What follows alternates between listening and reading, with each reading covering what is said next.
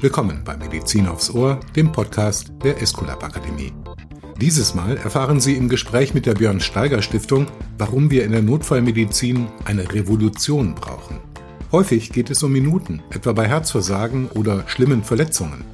Es kommt auf eine gute Erstversorgung und den reibungslosen Transport in die Klinik an. Die Björn Steiger Stiftung wurde 1969 von Ute Steiger und Dr. Med HC Siegfried Steiger gegründet. Damals gab es in Deutschland noch keinen flächendeckenden Rettungsdienst. Das Ehepaar Steiger und tausende Unterstützer setzten sich voller Energie dafür ein, dass sich dieser Zustand ändert und brachten in den folgenden Jahrzehnten bahnbrechende Neuerungen auf den Weg, die viele Leben retteten. Im Jahr 2010 wurde Pierre-Enrik Steiger Präsident der Stiftung. Bis heute, sagen Pierre-Enrik Steiger und Christoph Quoika, Geschäftsführer der Stiftung, sind Notfallversorgung und Notfallmedizin in Deutschland noch keineswegs ideal aufgestellt. Unsere Gäste heute bei Medizin aufs Ohr, Pierre-Enrik Steiger, Präsident der Björn Steiger Stiftung und Christoph Quoika, einer der drei Geschäftsführer der Stiftung. Willkommen, meine Herren, bei Medizin aufs Ohr. Hallo. Hallo. Seit 1969 setzt sich die Björn Steiger Stiftung für eine Verbesserung der Notfallhilfe in Deutschland ein. Ausstattung der Straßen mit Notrufsäulen. Um die 8000 waren das mal in der Zeit vor dem Mobilfunk. Dann die Einführung der bundesweiten Notrufnummer 110, 112 im Jahr 1973 der erste Baby-Notarztwagen, Einführung von Defibrillatoren durch Laienhelfer und die Handyortung durch Rettungsleitstellen im Jahr 2006. All diese Verbesserungen gehen auf das Konto der Björn Steiger Stiftung.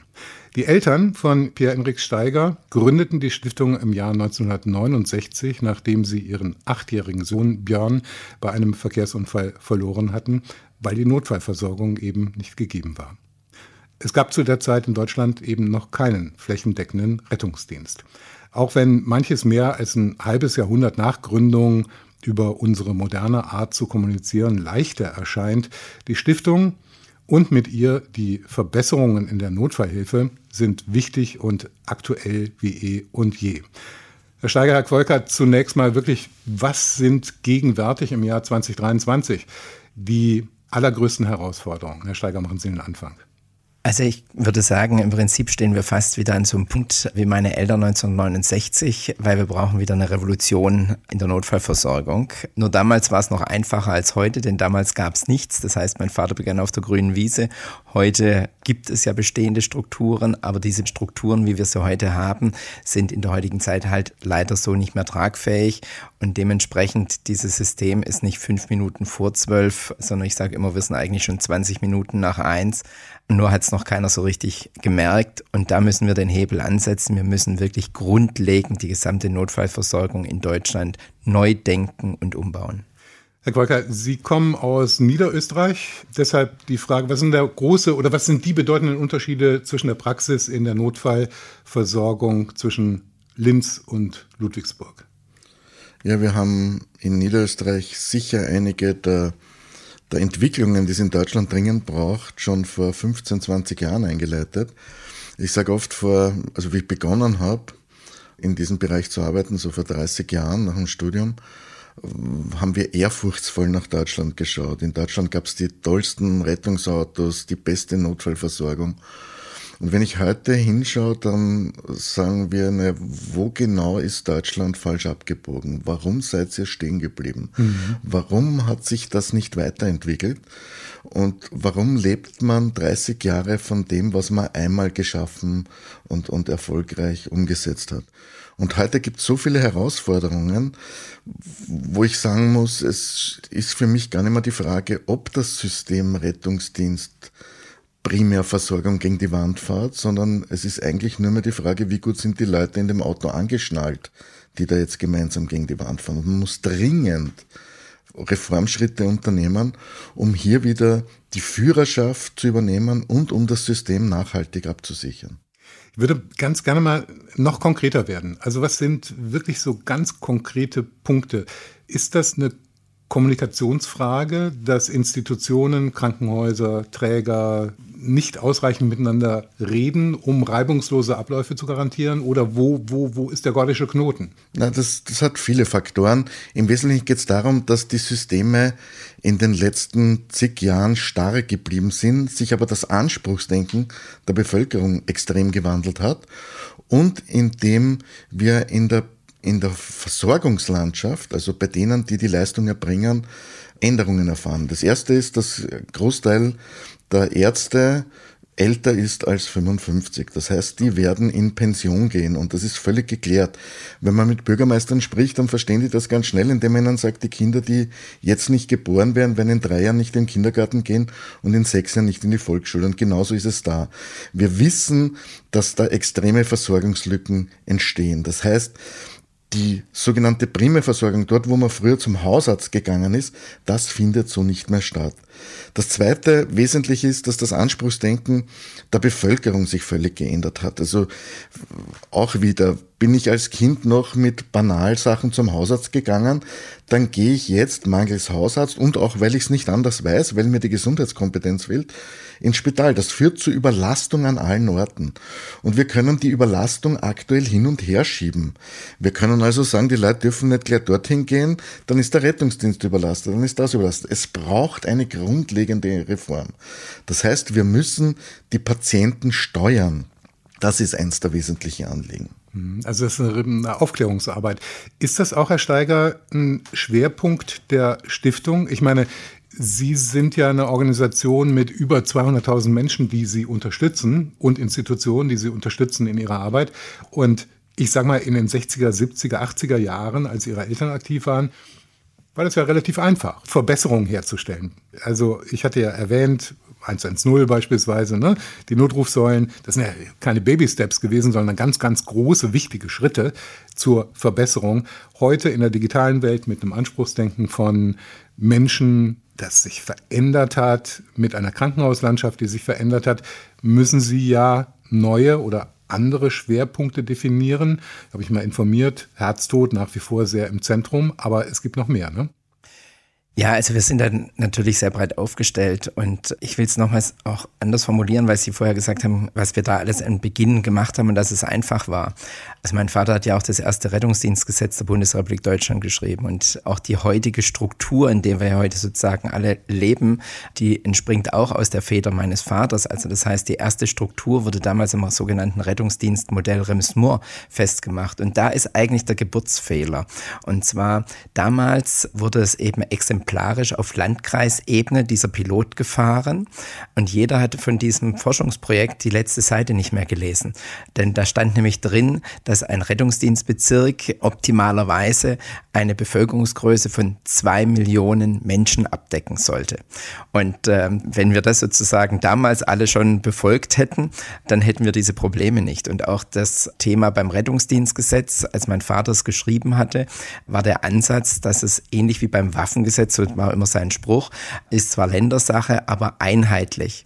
Und das wäre auch fast geglückt, wenn damals nicht kurz vor der Bundesratssitzung Anfang der 70er Jahre Bayern ausgeschert wäre und hätte ein eigenes oder ein eigenes verabschiedet und damit war dann die bundeseinheitliche Thematik damals vom Tisch. Und das ist sozusagen der Geburtsfehler. Und in dieser Struktur leben wir aber bis heute, wir haben es nicht hingekriegt.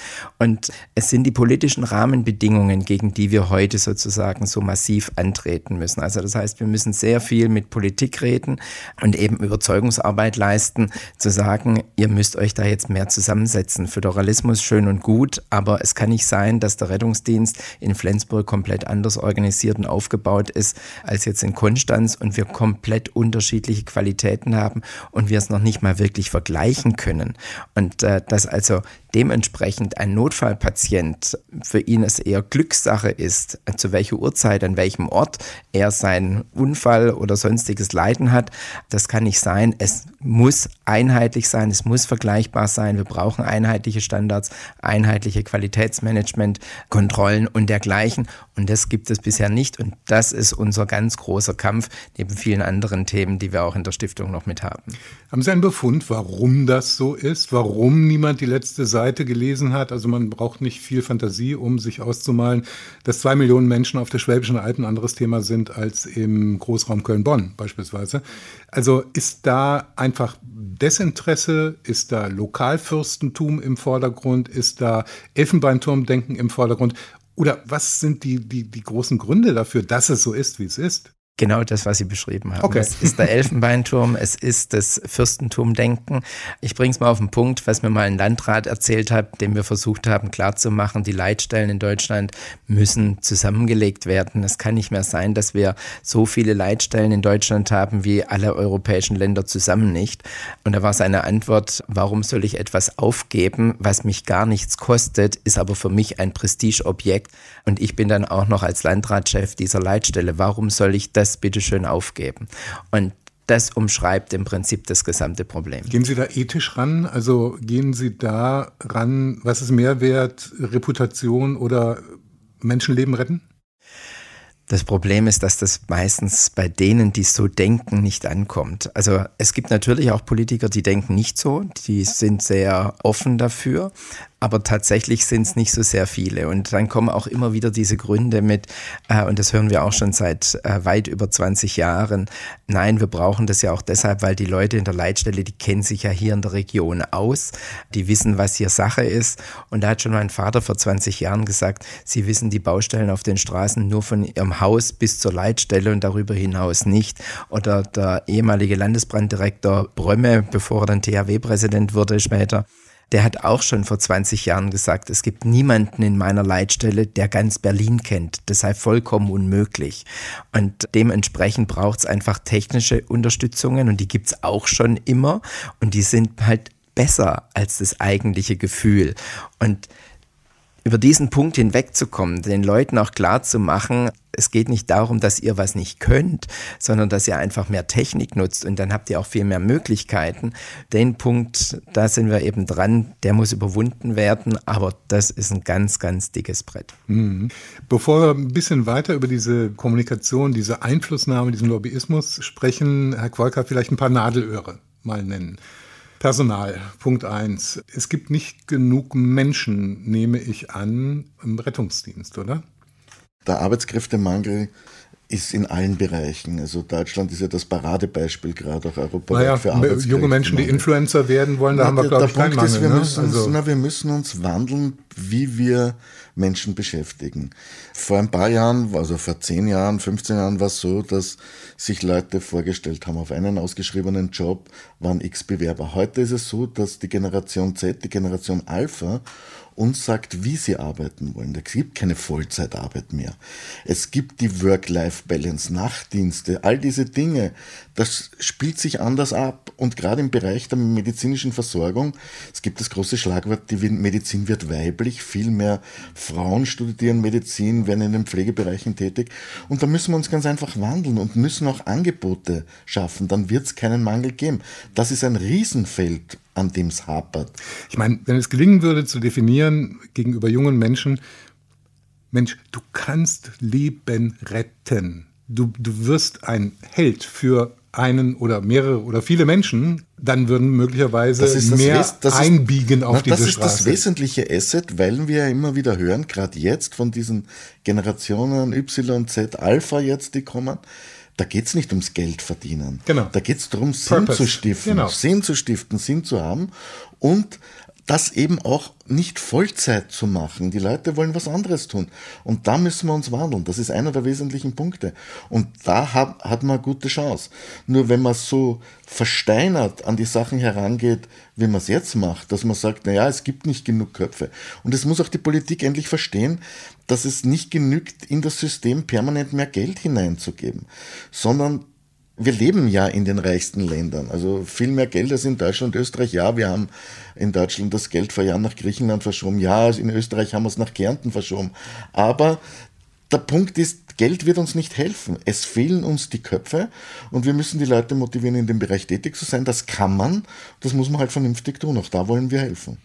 Herr Steiger, Sie wollten direkt dazu. Ja, ich sag mal, eins unserer großen Grundprobleme in der Rekrutierung von Personal ist die Abschaffung der Wehrpflicht gewesen. Mhm, Denn natürlich. ganz viele sind dann als Zivildienstleistende in den Rettungsdienst gegangen, haben den damit ihren ersten Kontakt gehabt, haben das Gefühl gekriegt, wow, das, das finde ich ja toll, hätte ich vorher gar nicht gedacht. Und es war halt in der Vergangenheit wirklich das höchste Rekrutierungstool, was wir hatten. Ich kenne Auch persönlich eine ganze Menge Menschen in meinem direkten Bekanntenkreis, die ich sage mal Anführung, Abführung, hängen geblieben sind. Genau. Sie, Sie haben genau. mich ja zuerst nach den Vergleichen Österreich-Deutschland gefragt. In Österreich haben wir die Wehrpflicht. Es gibt nach wie vor den Zivildienst. Und der Zivildienst, die Wehrpflicht natürlich sehr wichtig, gar keine Frage, aber der Zivildienst ganz wichtig als der Einstieg in die Medizin, in den medizinischen Bereich schlechthin und auch ganz wichtig für die Gewinnung von Freiwilligen in den großen Freiwilligenorganisationen. Ganz viele Leute, die beim Roten Kreuz, beim Samariter, wo auch immer Zivildienst gemacht haben bei der Feuerwehr, bleiben dort hängen Vollkommen und klar. sind der Stamm. Das ist ganz, ganz wichtig. Ja, also da ist richtig was weggebrochen. Ja? ja, das ist eine politische Entscheidung gewesen. Das heißt, die Politik hat hier den ersten Pflock reingehauen, weil es war irgendwie ja politisch en vogue, aber sie haben überhaupt nicht gesehen, was sie im Pflegebereich damit angerichtet haben und, und, und, und, und vor allen Dingen auch im Rettungsdienst oder in der Notfallversorgung, äh, weil man dann immer gesagt hat, ja, aber das müssen ja jetzt dann sowieso Fachkräfte machen, wie auch immer. Aber es fehlen uns da wirklich Hunderttausende an Arbeitskräften, die wir in der Vergangenheit hatten. Und die konnten nicht ausgeglichen werden bis zum heutigen Tage. Und deshalb ist auch tatsächlich schon lange eine unserer Forderungen die Wiedereinführung der Wehrpflicht. Jetzt nicht zwingend wegen der Bundeswehr, gut, wegen der aktuellen Krisenlage könnte man es auch jetzt wegen der Bundeswehr sehen, aber mein Spruch war dann immer, mir geht es jetzt nicht um die Bundeswehr, mir geht es in erster Linie um den Zivildienst. Und den Zivildienst kann man eben nur über die Wehrpflicht wieder einführen. Und daher die Aussetzung, man hat es ja zum Glück nicht abgeschafft juristisch, sondern nur ausgesetzt. Deshalb ist schon lange, lange mein Plädoyer, wir müssen die Aussetzung wieder wegnehmen und dieses System muss wieder kommen. Vor allen Dingen, das sage ich auch ganz offen. Mein Eindruck ist, es hat auch generell nie jemandem geschadet, äh, mal für zwölf Monate da reinzugehen. Wir hatten ein anderes Sozialgefüge. Die Menschen sind mit anderen Dingen in Kontakt gekommen. All das, was das sozusagen auch sozialpolitisch für Folgen hat, das ist alles weg. Und deshalb glaube ich, für unsere Gesamtgesellschaft würde uns das wirklich wieder sehr, sehr gut tun und nicht nur immer sagen, ach, ich will meine Freizeit, ich will nur das tun, was ich will, sondern wir haben auch eine gesellschaftliche Verantwortung Verantwortung, und zwar jeder, der in diesem Land lebt. Zweites Nadelöhr. Wir haben jetzt über Personal gesprochen. Aufgrund dieser, dieses Mangels, wie ist es denn bestellt um das zweite Nadelöhr, nämlich die Klinik selbst? Denn auch die hat sich ja verändert. Jetzt habe ich DHW, jetzt habe ich DRK, jetzt habe ich Johanniter etc. pp. Menschen, die Notfallhilfe leisten, Ersthelfer und die kommen dann zur Aufnahme an die Klinik. Und die Klinik hat sich auch verändert. Das ist kein Stadtkrankenhaus mehr, das ist keine, kein Kreiskrankenhaus mehr, sondern das gehört zu einem Klinikkonzern. Sind da auch Veränderungen zu beobachten im reibungslosen oder eben nicht reibungslosen Ablauf der Erst- und Notfallhilfe? Ja, natürlich. Ich sag mal, die Veränderung der Klinikstruktur, da hat man schlicht und ergreifend die Notfallversorgung so ein bisschen vergessen. Das ist immer mein Eindruck. Denn wenn wir jetzt immer mehr Kliniken auch strukturell schließen. Und manche Kliniken sind ja jetzt nicht nur finanziell geschlossen worden, sondern weil man gesagt hat, nein, wir will eine höhere Konzentration. Heißt aber, der Rettungsdienst hat längere Anfahrtszeiten. Und äh, wenn man tatsächlich die Klinikreform ganz zu Ende denkt, dann werden sie Regionen haben, wo der Rettungsdienst über eine Stunde Anfahrtszeit hat bis zur eigentlichen Klinik. Dann haben wir die Golden Hour beim Herzinfarkt. Da können sie im Prinzip gleich den Leichenwagen raus ja, ja. Äh, schicken. Und das ist unsere Kritik, wo wir sagen, so kann es dann auch nicht gehen. Also, dass man bestimmte Zentren schafft, die höher qualifiziert sind, keine Frage. Aber wir brauchen in der Breite nach wie vor stehend eine Notfallversorgung. Und die kann nicht auch noch zentralisiert werden. Das ist unmöglich, weil dann geht der Schuss nach hinten los. Sehr schnell nachvollziehbar. Kommen wir mal zum Thema Weiterbildung. Wie sollte, wie müsste die organisiert werden? Welche Angebote würden Sie beide denken, gibt es im Moment noch nicht und die müssten unbedingt her. Ja, die Ausbildung selbst ist in Deutschland hervorragend. Also das, was ein Notfallsanitäter heute lernt und was er können muss, wie er sich fortbildet, das ist europaweit sicher Spitzenklasse. Der Punkt ist, dass die ausgebildeten Notfallsanitäter in Deutschland dann in den Bundesländern, in den Kreisen unterschiedliche Sachen dürfen. Das versteht ja niemand. Das heißt, ich bilde zwar bundeseinheitlich aus, das auch in Bundeskompetenz, was muss ein Notfallsanitäter können, aber was er dann darf, legt der ärztliche Leiter des lokalen Kreises fest und das ist völlig unterschiedlich. Darum ist auch die Notfallversorgung so unterschiedlich, weil ganz einfach das, was er darf, lokal festgelegt wird. Und da kann es durchaus sein, dass in einem benachbarten Kreis der Notfallsanitäter ganz viele Medikamente geben kann und im Nebenkreis gar nichts. Also das versteht ja kein Mensch. Das ist ja völlig absurd. Und da braucht es Einheitlichkeit. Da gehört es weg von diesem Kantönli-Denken. Das ist mein Rettungsdienst. Wir haben früher manchmal über die Feuerwehren gelächelt, die gesagt haben, der eine Feuerwehrkommandant zum anderen, das ist mein Feuergeweck. So kommt es meinem Rettungsdienst jetzt ein bisschen vor. Also das ist ganz schlecht und da bedarf es dringend einer Regelung. Ich möchte noch kurz zu den Krankenhäusern was sagen, die ja doppelt getroffen sind. Das ist ja nicht nur so, dass die Krankenhäuser zentralisiert werden. Da bin ich schon gut der Dinge, dass man Spezialkliniken schafft, dass man mit dem Herzinfarkt ins richtige Krankenhaus, vielleicht nicht ins näherste fährt. Aber die Häuser büßen jetzt nicht nur das Personalproblem, sondern auch die Ausdünnung im extramoralen Bereich. Das heißt, mit weniger Personal muss jetzt viel mehr geleistet werden. Das heißt, von jeder Seite her betrachtet trifft es da die Kliniken.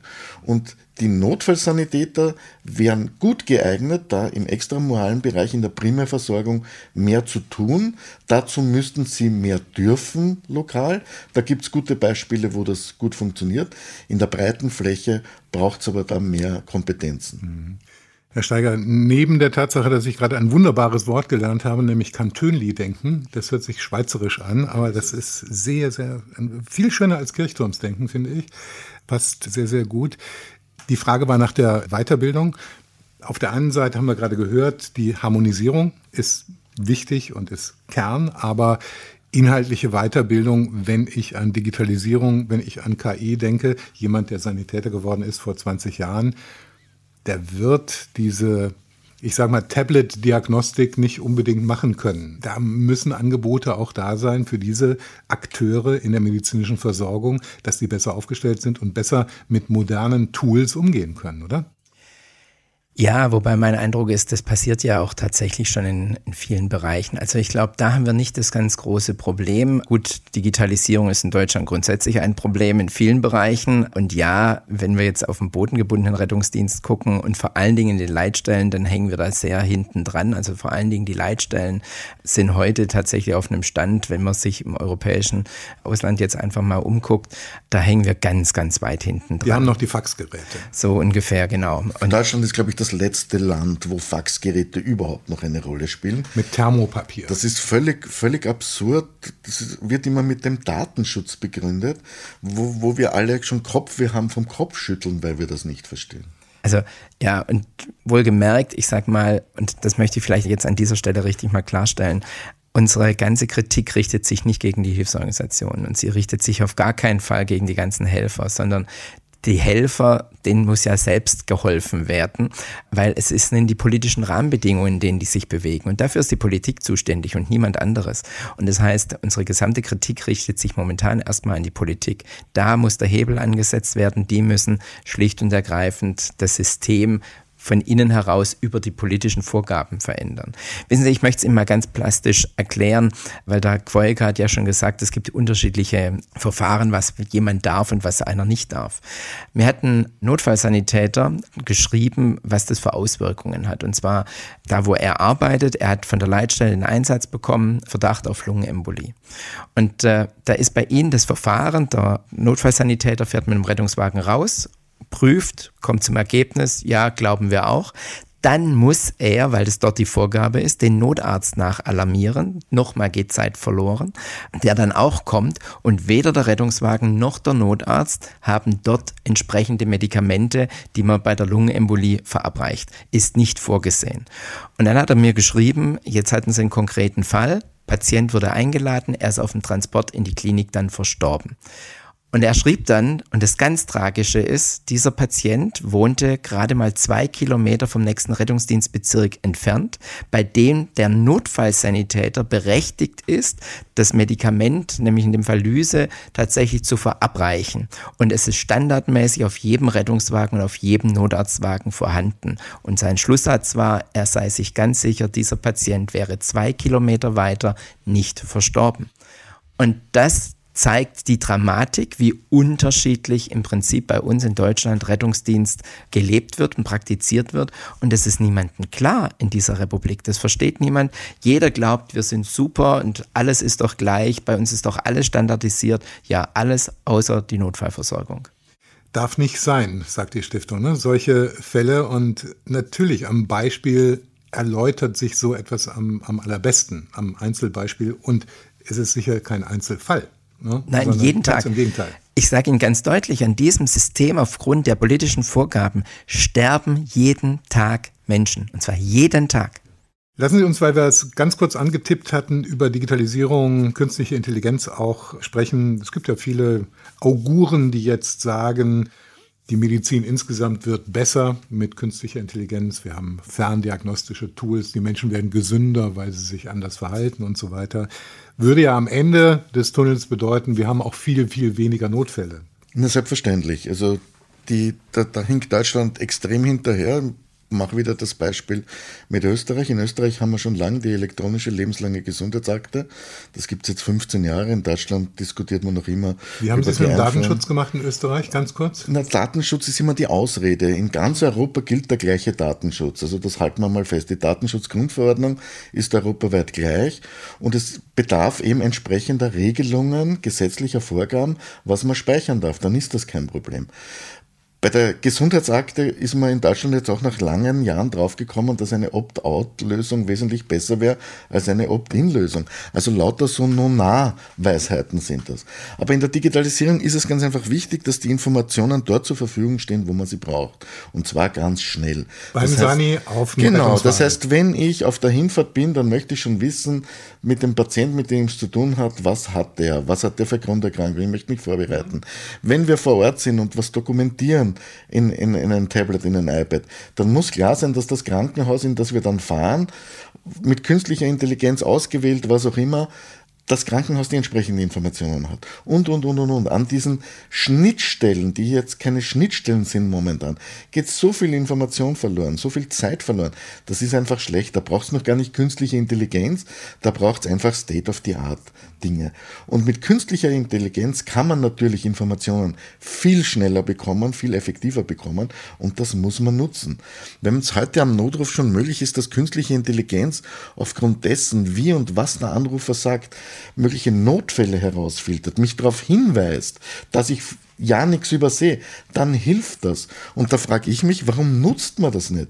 Gerade diese Dinge machen macht es auch nicht teurer. Im Gegenteil, würde man moderne Technik nutzen, zum Beispiel in der Leitstelle, wären die Leitstellen billiger, effizienter, attraktiver fürs Personal. All diese Dinge. Kein junger Mensch geht heute in eine Leitstelle und will dort arbeiten mit Technik, die vor 20 Jahren schon alt war. Das ist einfach falsch. Und wir müssen auch aufhören, immer wieder die althergebrachten Dinge an neue Standorte zu verpflanzen. Das ist einfach schlecht. Herr Steiger, wir kommen so langsam zum Ende dieser Episode. Mich würde mal so allgemein interessieren, Sie haben 2010 den Stab von Ihrem Vater übernommen, wollten, glaube ich, ursprünglich was ganz anderes machen und gar nicht in die Stiftung so voll einsteigen. Es ist Passion, Leben geworden, logischerweise für Sie.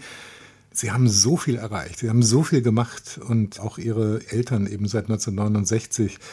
Man will sich gar nicht ausdenken, wie die Strukturen wären, hätte es dieses Engagement nicht gegeben.